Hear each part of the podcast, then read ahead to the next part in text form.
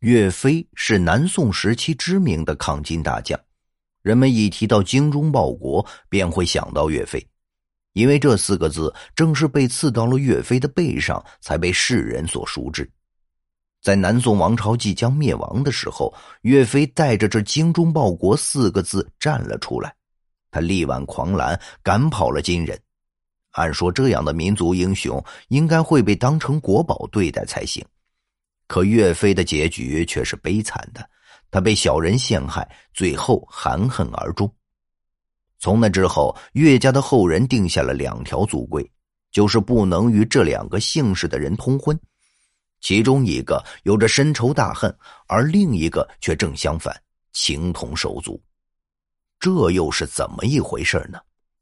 赵匡胤用武力建立宋朝之后，由于他深深的知道军队的重要性。于是，为了避免有人心怀不轨，也为了能够稳固自己打下来的江山，他成功上演了杯酒释兵权，许给这些将领荣华富贵，但条件是他们必须放弃自己的兵权，将兵权移交到赵匡胤的手里。之后，很多将军都告老还乡了，不过仅仅如此是不够的。赵匡胤觉得，想要彻底稳固自己的江山，还得从制度上做些更改。于是，他便设计出一套文官压制武官的制度。久而久之，军人在朝堂之上便没有多少话语权了，军队中有能耐的将领也越来越少了，这也导致后面悲剧的发生。随着历史的发展，金人的实力越来越强大，为了获取更多的物资，金人举兵来袭。面对金人的入侵，北宋王朝根本就没有军队能够与之抵抗，打到最后只能宣布北宋灭亡。可赵匡胤的后代们不想就这么轻易的将自己的江山拱手让人，于是他们带领着自己的部下宣布建立南宋，然后号召天下英雄豪杰加入军队，光复北宋王朝。正是在这样的历史背景之下，岳飞报名参了军。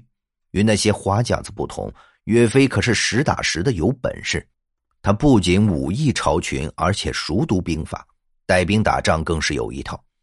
刚入军中的岳飞只能从小兵做起，不过是金子在哪里都会发光。没过多久，岳飞便被统领看中，做了副统领。虽然南宋王朝号召大家集结起来对抗金人。但真正有能耐的人少之又少，南宋的军队屡战屡败，若是再这样发展下去，光复北宋的希望就真的很渺茫了。岳飞见到这样的情况也非常着急，于是向毛遂自荐。他写了一封信寄给皇帝，在这封信当中，他推荐自己，称自己能带兵打仗，能够解决国家现在面临的问题。可是没有人相信岳飞这样的小人物真有如此大的能耐，于是信还没有寄出去多远就被拦截了下来。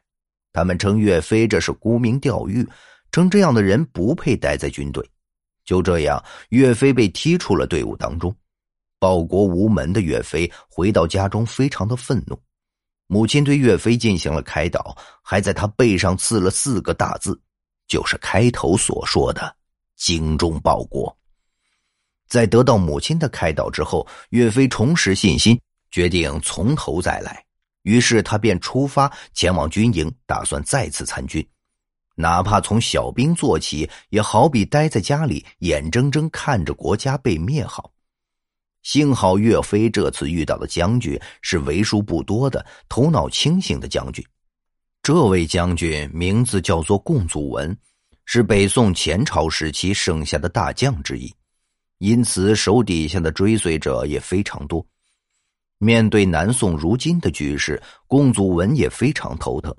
就算他再英勇善战，毕竟只有一个人，力量太小了，根本没有办法解决国家的困境。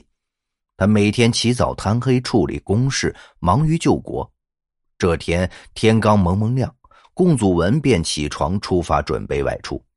他刚从军营出来，就发现，在演武场中有一人手拿长矛，上下翻飞，显然正在练功。看那练功的气势，就连见多识广的贡祖文也被那气势所震撼到了。于是共祖文便留意起了岳飞，在发现岳飞确实有能力，最后便给了岳飞足够大的权力，让他能大展拳脚。当然，岳飞也没有让将军失望。襄阳一战，岳飞带领着手下的士兵，不仅击退了金国，而且还成功的收复了襄阳之地，其中包括六个城池。这一战役直接把金国的不败神话给打破了，让南宋将士们重新燃起了信心。皇帝对此非常高兴，于是封岳飞为镇边大将军，给岳飞兵权，让岳飞收复属于宋朝的土地。岳飞有了兵权之后，作战就更猛了，打得金人节节败退。金国的皇帝见到这样的情形，便召集大臣商议对策。有人就提出可以采用离间计的方式灭掉岳飞，因为自宋朝开国以来，都是文官压制武官，军人在朝堂之上是没有什么话语权的。但岳飞的出现打破了这一平衡。资源是有限的，岳飞的话语权越大，那么原本属于朝堂之上那批文官的资源分配就只能越少了。因此，朝廷之中本身有非常多的人对岳飞不满，于是金人便利用这样的条件，联系了南宋的丞相秦桧。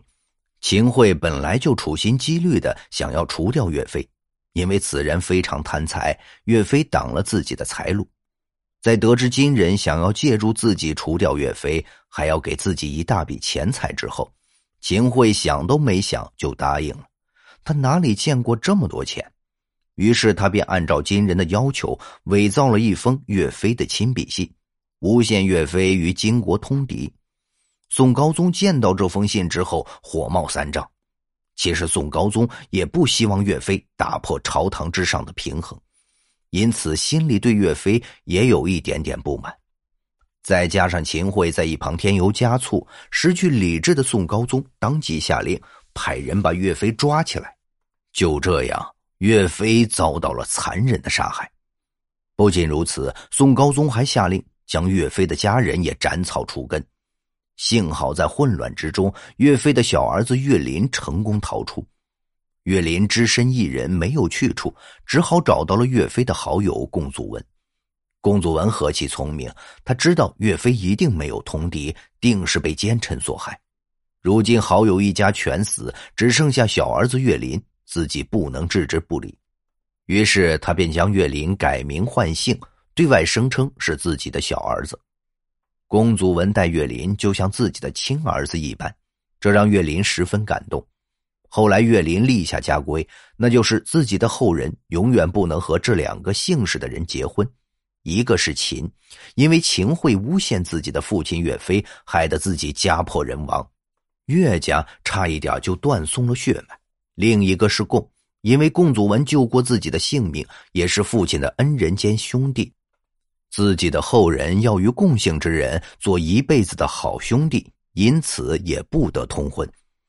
岳飞一死，南宋将士群龙无首，而金人则趁机率领大军攻入南宋。此时的南宋皇帝才幡然醒悟，自己当初不应该杀掉岳飞。除了岳飞，又有谁有能力能够阻挡南下的金兵呢？